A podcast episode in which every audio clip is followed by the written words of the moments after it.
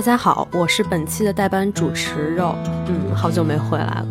嗯，这一次我想跟大家聊一下关于情话这个主题。其实今天也就是四月十一日，啊，是王小波逝世的二十二周年。其实我想大家可能也对王小波也有一个大概的了解。无论是你读过王小波的《时代三部曲》或者《沉默的大多数》等一系列著名的作品以外，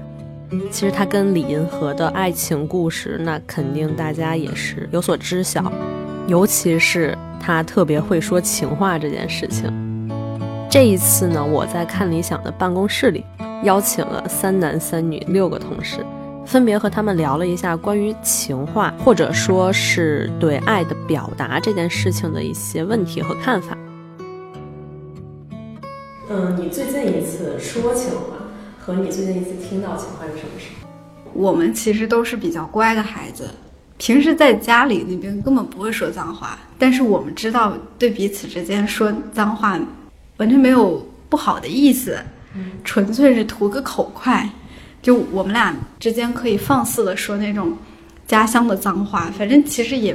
没什么。但是回家了肯定不会说，就是只是在两个人之间的。我不知道这种算不算。我觉得我天天来听到我男朋友的情话，每天都有。对，每天，因为他是一个非常浪漫的人。就是他不是上班比我早一点嘛，然后就经常醒来，然后就看到他给我发了一大段话，然后就什么都没有发生，然后就忽然说了一些很浪漫的东西。最近可能是因为我是一个比较就比较糙的一个人，就是不是特别注意自己。那个平时生活习惯各方面，包括现在怀孕了，我也不太注意。然后有时候一些饮食上，然后跟身体上面我都不太在意。然后是之前可能因为春天嘛，也是换季，就是导致身体不太舒服，然后就嗓子发炎啊、咳嗽啊那种。然后我自己也没太在意。然后有一天还吃了特别辣的剁椒鱼头，然后就导致我的病情非常严重，然后晚上根本就睡不好的那种。可能也算是吧，我老公他就因为这件事情非常的生气，就他一般人可能会觉得说，就我都生病了，我都不舒服了，你不应该照顾我吗？不应该那个就是哄哄我怎么样？但是这种情况下，他就会觉得很生气，很想骂我，嗯，就觉得说，你看你都这样了，你还要吃剁椒鱼头，然后就跟我们家里所有人去告状，然后说我吃剁椒鱼头把自己吃的，就是嗓子受不了的那种。想不起来了，好像没有了，好像好久都没有了。对，我们都老夫老妻了，就不用不用说了。你结婚多久？呃，结婚倒还好，结婚可能三四年吧，但就从认识到现在已经很久了，可能十年了，今年是一年了。对。你最近一次听到情话是什么时候？没有。你没听过情话？听过，但是最近似乎没有，忙于工作。OK，那你最近一次说情话是？没有，你你也没说。对，就是因为我现在已经变成一个就是自己讨厌的那种人，就每天就什么都是工作工作工作了。嗯，前天晚上，因为我女朋友生气了，是正好，然后她刷微博，然后之前看那个收藏，收藏里面有一个就是那种动图的演讲，说那个你爱一个东西是说不出条件的，就是。啊，我爱你是没有条件的，有条件的东西都是有期限的，因为条件是会变的。我爱你是没有条件的，我爱你的帅，你帅，你过五年你不帅，我就不爱你了。爱你有钱，你你知道我会没有钱，我就不爱你了。所以说，说爱是没有条件的，是我说不出来我爱你哪儿，但我就是爱你，然后这种爱才是长久的。然后把他哄好了。嗯，最后哄好了，可能是我答应他。以后的家务都是我来做，还是爱情还是在条件之上。对。其实除了情话这一种单一的表现方式以外，我们还有很多很多种去表达爱情或者说表达感情的一种方式。那除了情话这一种形式之外，我还问了一下大家，还有什么其他的方式去表达爱情？我就是特别客观的来说。我觉得自己现在做的能做的方式就是腾出自己的时间陪对方，但就客观条件来看，可能这确实是一种表达方式，就是我愿意花我的时间，然后我们一起做一些什么事情，看个展览呀，或者看个电影啊什么的。我感觉我们好像一直不是那种特别，就是非常甜蜜，或者就是很那种就非常外露的，但感觉可能就是行动上多一些吧。哦，那其实更好，也不一定。当然，它是你们的一个相处模式。对，他会像之前可能谈恋爱的时候也是比较。就会嗯想那些会多一些，然后他嗯像我们俩可能比如谈恋爱一周年的纪念日，然后也是因为他不是那种就是需要坐班的工作，然后就可以在家，然后他就就是在家里自己精心布置了一番，然后想给我准备一个惊喜的那种，然后家里又买鲜花，又有蜡烛，有蛋糕，有什么这那个一大堆准备的，但关键是那天我加班，然后我就回去特别晚，然后他又在家给道长听一下。对，他就等了很久，就怎么还不回来？然后觉得说，刚好我们那个隔壁楼住了我们的朋友，然后他就说那就去隔壁跟人坐着聊会儿天儿吧。然后就跑到人家家里去了。然后我回来的时候，我也没有跟他说我下班了。然后我进了小区的时候才跟他说，我说我到，我说我进小区了，马上就到家了。然后他当时收到短信之后非常的惊慌，因为他人没在家里，很有可能我会先比他进家门。然后他就非常着急，非常生气，然后就说我回家跟他说一声。我还在纳闷他为什么要生气。就这个时候我一推门，就发现我们家里就布置的应该是精心布置过一番，但是已经被我的猫全都踢乱了，就是那些什么花瓣、什么蜡烛什么的全都不在原来的位置上了。然后我就先看到了这一幕，我就赶紧退出来了。我说我那个在门外等你，要不然你先进去收拾完我再进去。就是，就本来可能是他设想中是一个很浪漫的一个一个纪念日，然后就是，就是这么阴差阳错的给给给给错过了。对我们老是这样，不会去说了，因为到到到这个年年纪，可能就会嗯做一些事情嘛，就比如说买个东西或者怎样的，就比较有看得出来是有意的就做的一些事情。其实，在。开头的采访中，我发现很多人的第一反应就是他已经记不得上一次说情话，或者说他听到情话是什么时候，他都要想一想才能记起来。那更多人表示，他们更倾向于，或者说他们习惯于在现实生活中用实际行动，而不是情话这种形式去传递自己对对方的感情。我感觉。中国人是不是还是比较含蓄，就是直接言语之间面对面的这种表达可能会比较少一些。我我说一下我的观察吧，因为我就是上次清明节不是出去玩嘛，然后就发现就蛮多那种三口之家或者一对情侣出去玩，然后就觉得可能是关就是跟我的经历有关系，我觉得他们很多属于那种。没有什么话讲的状态，就是我记得有一次我们去吃一家川菜馆，然后那家店特别特别的拥挤，然后有一对情侣，他们就坐在我们隔就在那边吃饭，然后从头到尾几乎没有讲一句话，就除了点菜，然后那个男生他从头到尾都在看他的手机，然后先先是玩了一局游戏，然后后面就开始看那个什么，呃新闻，就是然后那女生就从头到尾在默默的吃饭，然后他们好像也不觉得。嗯，就是需要去吃饭。然后我当时跟我男朋友讨论这个问题，因为他是外国人嘛，他觉得啊，你们怎么能这样？我就说，因为有些人会觉得这是那种一种细水长流的那种爱情，就是就是彼此不说话也不会觉得尴尬。然后但是我们就就他还是觉得，如果你们彼此觉得没有什么话说的话，就不用出来了。这样。其实，在我这一次的采访中。六位同事有着不同的年龄和性格，他们对于表达爱这件事情也有着不同的选择方式和不同的看法。现在这个是说情话，或者说去表达爱意，这个动作还是有必要的吗？应该有必要，我觉得有必要。就其实你有这个想法跟念头，说明就还年轻。我觉得这其实反过来证明，就你一般年轻阶段会去多做这种表达吧。如果你哪一天不太愿意。表达去或者去做的话，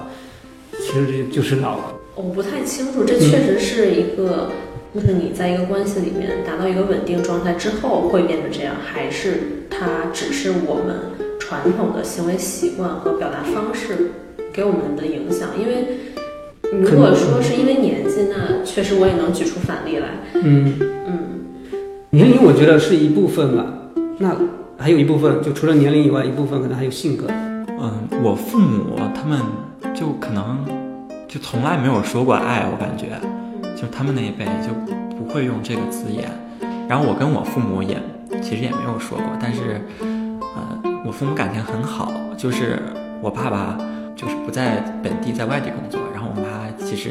啊，你给你爸打个电话怎么怎么样，你给你爸怎么怎么，他其实也很关心，就我觉得是另一种形式。就我们现在就新一代就。更敢于表达，不像是父母那一辈，就现在就是说爱，就是面对面能说出来了，就是基本上就是面对面说。然后就是刚谈恋爱的时候，就是还会送花啊什么。现在因为花是每周都都定送给他，然后也不是通过送花这种渠道，就是直接就告诉他。在采访最后，我问到他们对于表达爱意这件事情，无论是更直白的情话，还是所谓更偏向于现实生活中的实际行动，他们对于表达爱意这件事情的必要性的看法是什么呢？对于表达爱意这件事情，是否在我们的生活中还是很重要的一部分呢？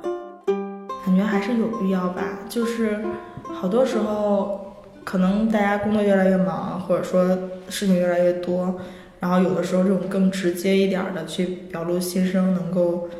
能够让对方更直接的去感受到这一点吗？嗯，我觉得情话真的挺重要，也是一种调剂。你想现在的表达方式那么多，好像感情可以很泛滥，但是你发自内心的一句话，因为人类他就还除了文字。影像还是需要声音去传达一些东西，传达，因为声音里面能体现你的坚定或者是犹豫，对他需要一次次确认，有必要吧？就是女生，按按一个男生的角度说，我也不知道你们女生怎么想的，就是就是我女朋友她有的时候很缺乏安全感，然后就你不说她会问你，你还爱我吗？还不如你主动告诉她，主动说，我感觉会好一点。嗯，所以你觉得说情话，它是有促进这个感情的？对，我觉得是分分状态吧。如果你像油腔滑调那种，像泡女生、钓女生那种说，说多了我感觉作用不是很好。要是你两个两个人在一起，平时说说情话，我感觉对感情还有帮助。就像送花儿一样，女生说，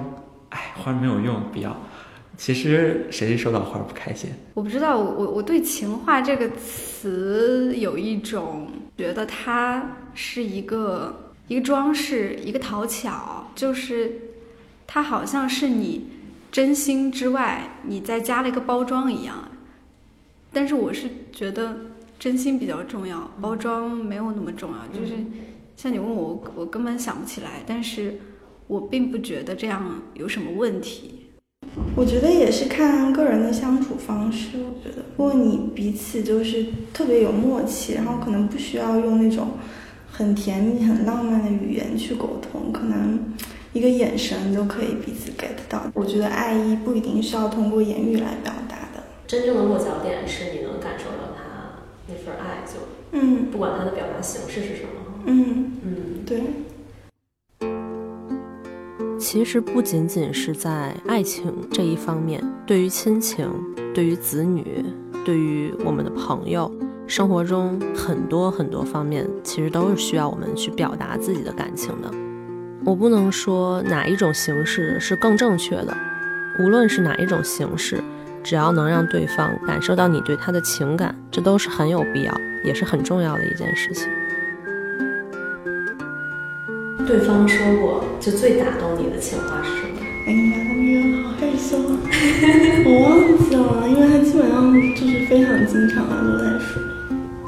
哦，最打动的，我说一些我最近记得比较那个清清楚的吧，就是我们就是一周年纪念日的时候，然后我那时候说，因为我哎呀，这话不太好意思说，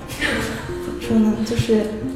我有的时候就很想做，之前有采访过那个摄影师，然后他们是单独拍女性身体的，嗯，然后因为我自己是学性别的嘛，然后我就说，哎，我我也好想去当一个私房摄影师，他 就就一直吐槽我，他就总是说，总是说那个我什么想法特别多啊，然后不会去落实之类的，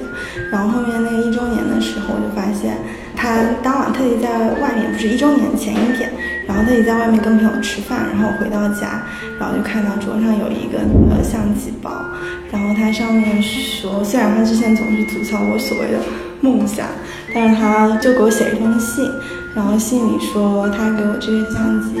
是因为他想，大概意思是他想参与进我的梦想中，就是对于爱情来说，很多时候。大家都在强调说我有多么爱你，但是我觉得有一种更让我感动的是，他会想你真正去要什么，而不是说就是有一种自我感动，你知道吗？就是说，嗯，我会真的想你需要什么，然后我是会想让想在你就是追求梦想的过程中为你做一些什么。谈恋爱，他表白的时候，他他不是那种，有时候就是半开玩笑，就把那些那个那个算情话吧。就是啊，亲爱的，我好想你啊，嗯，那个宝宝，我好爱你啊，就这种话会挂在嘴边。最开始我记得是他跟我表白的时候，是他用手写了一张纸条，他字特别丑，然后但是他自己就很认真的在上面写，然后还踏写了好，就是重写了好几次那种措辞，然后讲我们是怎么认识的，然后讲他就是怎么喜欢上我的，然后为什么喜欢我啊什么那种。然后印象特别深的有有有有觉得说说他喜欢看我笑，对，然后还有说那个他说他自己特别会削苹果，然后就是类似这种，其实也都是一些就是琐碎的小事吧，然后来来把那个感情融在里面。是婚的时候，婚礼上他那个等于对，其实也没有很那个啥，我们的婚礼就是就是就其实是完全是自己。一手弄的，包括场地跟环节啥的，也没有说司仪什么都请的是自己朋友。但是我在婚礼上记得最清楚的就是他一直在吐槽我，因为我俩刚谈恋爱的时候，我脸上长了很多痘痘，他就说我是一脸的痘，然后说我嘴歪，然后说我那个我自己喜欢皱眉，就是像那个八点二十那个囧字一样。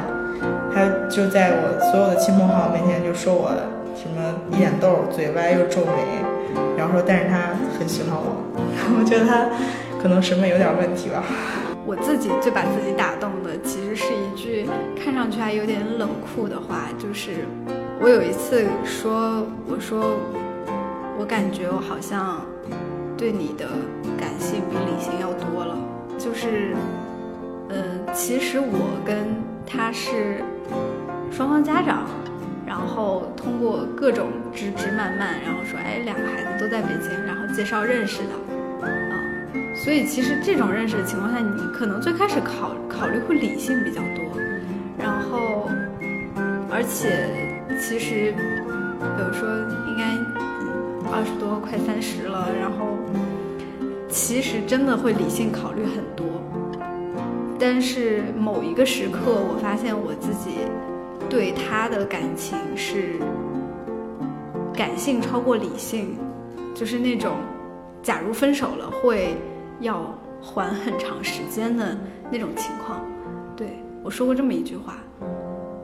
他当时可能不在意或者怎么样，但是对我来说是一个一个转变，就像是，